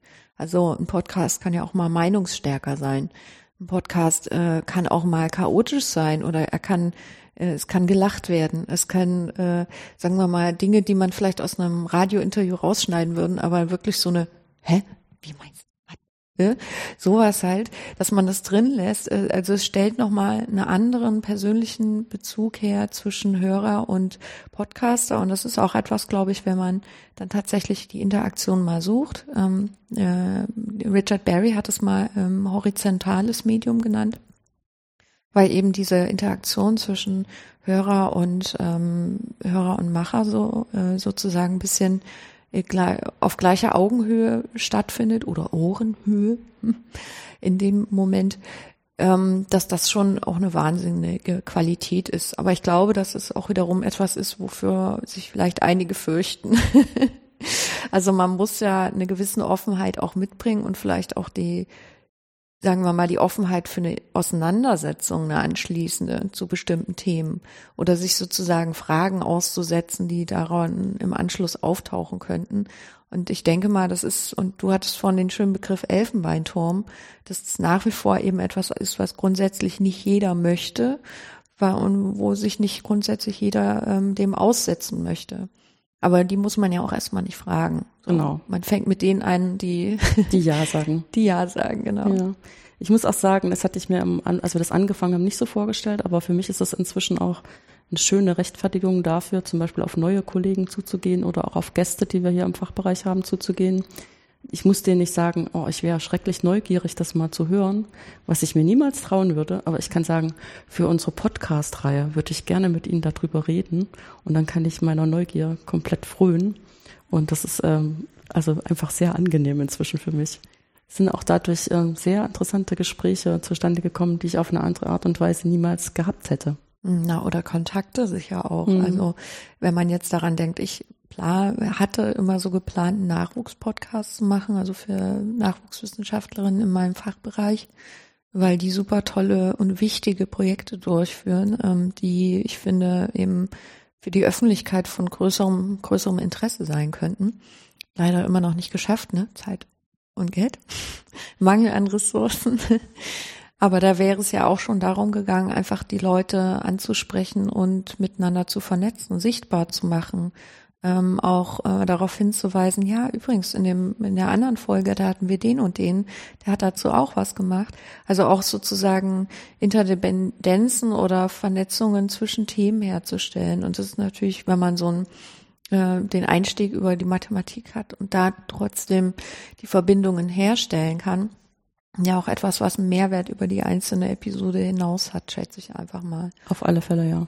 Diese Verknüpfung, das ist ein ganz, ganz wichtiges Thema. Also das fällt auch so unwahrscheinlich schwer. Also wenn man sich gerade Gedanken macht, was für andere Bereiche kann ich jetzt noch ansprechen? Also zum Beispiel, ich möchte ähm, zum Thema ja, Wissenschaftskommunikation. Da müsste ich mich jetzt hinsetzen und gucken, auf welche andere Podcasts kann ich denn jetzt verweisen, wenn ich innerhalb des Mediums auch verweisen möchte. Das ist gar nicht so einfach. Mhm. Also wie suche ich danach? Und äh, das ist auch für mir so auch noch so ein stiller Wunsch, dass wir das auch gerade im Wissenschaftsbereich noch besser hinbekommen, diese Inhalte auffindbar zu machen. Also ein Ansatz sind natürlich diese ähm, verbesserten, also auch ausführlicheren Shownotes. Aber ähm, wäre schön, wenn wir da auch mit unserer Initiative, mit den Wissenschaftspodcasts dort auch noch ein bisschen weiterkommen in dem Bereich und ähm, sozusagen diesen, diesen Übergang auch in die anderen äh, Bereiche dort einfach auch erleichtern, weil, wie Gudrun schon sagt, ich meine, wir reden hier nicht nur darüber, dass wir anderen Gruppen aus anderen Fachbereichen ermöglichen wollen, einen Einblick zu kriegen. Äh, es ist schon allein in diesem Gebäude so, dass es gar nicht so leicht ist zu wissen, was jetzt nächste Tür passiert. Es gibt nicht so eine Veranstaltung, wo jeder sich mal vorstellt. Und da ist es natürlich auch äh, ganz praktisch, dass man aber auch diesen Eindruck bekommt. Und gerade im Wissenschaftsbereich finde ich auch, dass unsere Podcasts einfach auch einen ja, Einstieg in etwas liefern. Und äh, eine Sache versuchen wir auch immer ganz stark hervorzuheben, dass wir, wenn es möglich ist, auch zu den wissenschaftlichen Abhandlungen sozusagen dann auch am Ende immer noch verlinken, dass man sagt, okay, jetzt hast du sozusagen die sprachliche Version bekommen. Wenn du jetzt also wirklich gucken willst, auf welches Paper beziehen wir uns hier, also oder wo geht es weiter, welche Bücher, äh, wenn du wirklich tief einsteigen willst, wie kannst du da hingehen? Dann gibt's immer bei uns unten nochmal weiterführend. Das ist vielleicht nicht direkt erwähnt worden, aber da kommst du rein und das ist auch ein ähm, Aspekt der Wissenschaftlichkeit natürlich, dass man sagt, hier, das ist der Bereich, wo du in diese äh, harte Zitierbarkeit auch wirklich hineinkommst das müssen wir vertreten, das müssen wir auch darstellen. Ähm, aber ich wünsche mir auf jeden Fall, dass es noch leichter wird, zwischen Folgen äh, hin und her zu verweisen, weil das natürlich, wenn das alle machen, auch nochmal eine viel bessere Vernetzung liefert. Hm, ja, ich meine, dieser Text zum Ton, da würde ich vielleicht sogar wiederum Vorteile gegenüber YouTube sehen, wo das ja irgendwie, glaube ich, noch nicht so gut funktioniert, aber ich kenne mich mit YouTube auch zu wenig aus. Äh, mein Sohn guckt da immer seine Let's Plays, das war's. Ähm, aber andererseits, und das ist wieder umgedreht, hat YouTube natürlich den Vorteil, dass es einfach eine riesige Nutzerzahl hat und die Leute relativ bequem von äh, Format, von, von Clip zu Clip irgendwie geleitet werden, dass da die Empfehlungen auch um, naja, manchmal gut, manchmal schlecht funktionieren. Was kannst du jetzt als nächstes gucken? Also die schaffen das sehr gut, sehr unterschiedliche Inhalte auf einer Webseite äh, oder auf einer Plattform zu präsentieren und die Leute irgendwie anzufixen, weiterzugucken. Und ich glaube, da gibt es eben auch nochmal die Aufgabe, äh, für Podcaster generell, wie kriegen wir die Leute dazu, diese Angebote wahrzunehmen. Es reicht nicht zu sagen, wir machen hier übrigens einen Podcast, sondern der Frame muss sein, wir sprechen mit äh, Wissenschaftlern von und dann lassen wir einfach mal den Begriff Podcast zum Beispiel weg und erzählen den Leuten einfach nur, was sie hier tun können. Sie können sich eine Stunde ein Gespräch anhören. Äh, das übrigens runterladen, und das und das und das damit tun. Also zu, ich habe gestern auch wieder festgestellt, ich glaube, diese Irritation mit dem Begriff des äh, Begriff des Podcasts ist irgendwie noch nach wie vor noch da. Ich habe sagt man zwar immer nicht, weil das immer so gemein gegenüber äh, oder so klischeebehaftet ist, aber meine Mutter zum Beispiel vor zwei Tagen mit ihr darüber gesprochen. Sie meinte, wenn man sich nicht mit digitalen Medien auskennt, aber trotzdem Themen, Themeninteresse hat und dann einen Begriff Podcast hört, dann fühlt man sich vielleicht ein bisschen ausgeschlossen davon, weil man schon gar nicht weiß, was das eigentlich heißen soll. Ne? Und ich glaube, da ist auch noch in der ganzen Vermittlung des Formats oder überhaupt dessen, was man, was man da zu erwarten hat, eben noch viel zu tun. Und da können natürlich ähm, Podcasts, äh, die oder Bringfunk, nee, Hörsendungen, äh, äh, keine Ahnung, Audiovorlesungen oder wie auch immer man das jetzt nennen möchte, ähm, natürlich die mit so Themen, wie ihr das macht, auch einen Beitrag leisten. Bestimmten Wissenschaftsthemen. Es gibt ja auch welche, wo die, ganze, wo die ganze Zeit immer nur miteinander gelabert wird, sage ich mal in Anführungszeichen. Das ist viel schwerer, glaube ich, klar zu machen, was man da zu erwarten hat. Aber bei so einem Format, wie ihr es macht, kann man das ja natürlich durchaus tun. Also es ist noch ein bisschen mehr out of the box denken und out of the filter bubble oder wie auch immer, um eben die Zugangsbarrieren fürs, für das Medium an sich natürlich ein bisschen abzubauen. Und da auch wiederum dafür ist natürlich die Webseite, die ihr plant. Super. Liebe Podcast-Player, Programmierer, ihr habt es hier von Nele gehört. Wir brauchen die YouTube-Funktionalität, verwandte Podcast, verwandte Themen oder im Podcast empfohlene weitere Episoden direkt im Anschluss an das Hören einer Folge anzubieten. Das wäre phänomenal. Wenn wir jetzt sagen hier, äh, wir haben den Bredocast erwähnt, äh, wie lang ich da wieder auf dem Gerät rumtippen muss, bis ich beim Bredocast bin. Stattdessen sollte es einfach kommen, so hey, du hast das jetzt gerade angehört. Diese Folgen wurden erwähnt. Willst du da nicht draufklicken? Das wäre super. Mhm. Mach das. Mhm. Naja, oder selbst du erwähnst halt eine Vorlesung oder jemanden Namen von, äh, von einem bestimmten Wissenschaftler, da wäre es halt schon schön. Also du kannst es natürlich kuratieren und sagen, okay, das hier war übrigens eine Antrittsvorlesung, die war mega geil. Oder du eröffnest halt dem äh, Hörer ähm, der Hörerin auf der Webseite eine Möglichkeit, ähm, auch selber zu entdecken und nach äh, dann eben vielleicht auf YouTube weitergeleitet zu werden oder verschiedene Sachen zu suchen. Aber du willst es natürlich ja eigentlich kombiniert haben, sozusagen. Also ich muss sagen, YouTube ist, also es gibt viele, die das toll finden, sich da Sachen drin anzugucken, aber für mich ist YouTube fast verschwunden, weil ich sitze nicht vorm Computer und warte, bis mir der Content abgespielt wird. Also ich meine, das ist das Tolle an dem Podcast, die kann ich überall mit hinnehmen. Ich muss nicht die ganze Zeit vor diesem Rechner sitzen, um mir das äh, anzugucken. Wenn ich am Rechner sitze, habe ich anderes zu tun. Podcast ist meine Freizeitbeschäftigung, wenn ich unterwegs bin, wenn ich Dinge mache, die ich vielleicht nicht, bisher nicht so gerne gemacht habe, mhm. wie bügeln, wenn ich den Podcast dabei höre, oh, es macht mir Spaß. Also ich freue mich da richtig drauf. Oder wenn man den inneren Schweinehund überwinden will und mal wieder etwas läuft, oh, hat man einen Podcast auf den Ohren, Geht, äh, macht es mir zumindest gleich mehr Spaß, weil mhm. äh, ich dann halt äh, das gar nicht sonst so viel mitkriege. Aber du merkst schon, also wer, da hat jeder so seine eigenen Nutzungspräferenzen ja, und das ist eben auch. Das ist aber eigentlich gerade gut, ne? Ja, das ist sehr gut, weil man kann sie ja auch ausleben und etablieren und sie ändern sich natürlich auch. Also dann wieder so aus der Kommunikationswissenschaftsecke, ne? Also Mediennutzungsrepertoires, die biografischen Wandeln unterzogen sind, könnte man dazu sagen. Aber genau das ist ja eigentlich das Thema, dass die, ähm, dass es ein sehr individuelles und ein individualisierbares Medium ist auf eine Art, ähm, ist die Potenziale sind gigantisch. Das darüber sind wir uns, glaube ich, einig ähm, wie wir das hinbekommen, dass mehr Leute diese Potenziale auch äh, abrufen können.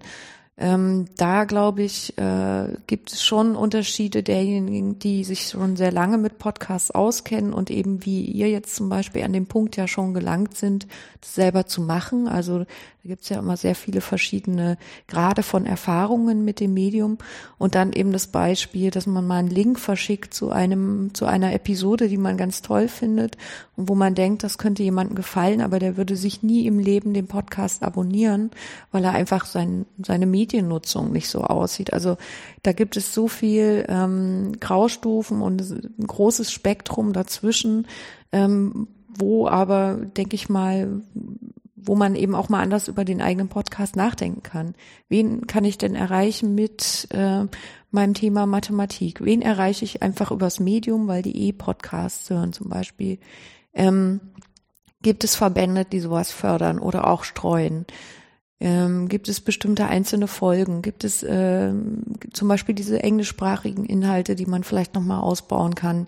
All diese Dinge, also wie man über das eigene Format nachdenkt, ähm, das spielt, glaube ich, gerade bei so Wissenschaftspodcasts noch mal eine stärkere Rolle als bei vielen, die so auf ähm, vielleicht Entertainment oder irgendwie so ähm, eine Gruppe von äh, Freunden sitzt zusammen und redet eine Weile darüber.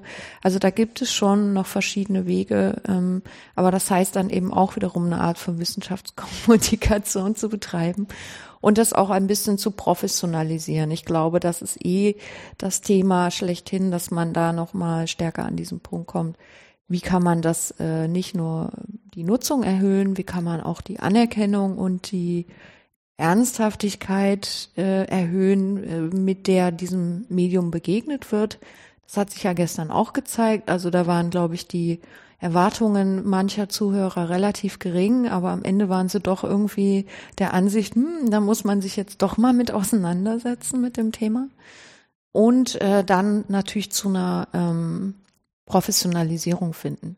Das heißt also, eigentlich ist das, was Podcasting jetzt gerade erlebt, äh, ja eigentlich zehn Jahre äh, zurückverlagert oder vorverlagert. Ähm, eigentlich diese ganze Hypewelle gab es ja schon mal und jetzt sind aber vielleicht die Medienbedingungen äh, erst so weit, dass man sagen könnte, jetzt könnte man es aufgreifen.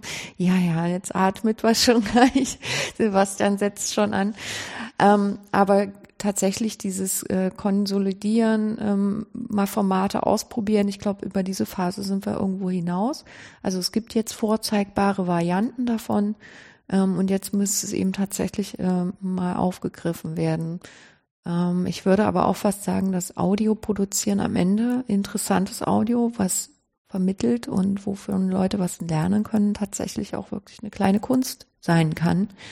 Ähm, und vielleicht scheuen das manche Leute. Ne? Dann ist es vielleicht doch einfacher, irgendwelche Social Media zu benutzen, auf Twitter irgendwelche coolen Links zu irgendwelchen Studien zu posten. Es ist natürlich erstmal von der ähm, Aufwandsschwelle her geringer. Ich glaube, der Nutzwert Wert perspektivisch ist aber von einem Podcast-Angebot letzten Endes höher. Naja, wir sind ja in einem Bereich, wo äh, das sehr langlebig ist. Also Mathematik wird sich in den nächsten 15 Jahren nicht so schnell ändern. Äh, da haben wir natürlich sehr viel Glück, aber wo du über das Potenzial sprichst, wir waren ja immer der Meinung, äh, in den USA sind Podcasts schon sehr breit in der Gesellschaft angekommen. Aber ähm, ich habe es gerade in Bits und so gehört, Marco Almond hat nochmal bekräftigt, da kommt jetzt noch viel mehr. Das hört momentan gar nicht auf, dort noch weiter zu wachsen. Und da wird es auch nur eine Frage der Zeit sein, wenn das auch das Potenzial, was es auch im deutschsprachigen Raum gibt, dass sich das auch noch weiter äh, ausbreitet. Und gerade in der jüngeren Bevölkerung äh, wird es schon viel mehr gehört und das wird auch noch viel mehr werden. Und wir haben ja auch noch einiges vor. Wir haben uns ja schon ein großes Ziel gesetzt. Unsere Podcast-Nummern sind dreistellig. Davon haben wir schon 72 Prozent. da werden wir sicherlich noch äh, weiter zulegen und äh, sicher äh, auch noch für längere Zeit äh, die Möglichkeit bieten, dass man sozusagen in diese mhm. Mathematik so auch hineinschauen kann. Und wir haben weiterhin die Möglichkeit, uns so interessante und nette Gäste einzuladen wie dich, Nele. Hoho. ja, vielen Dank, Nele, dass du die Zeit gefunden hast, mit uns zu sprechen und hier nach Karlsruhe zu kommen. Sehr gerne. Jetzt freue ich mich ein bisschen auf die Stadt.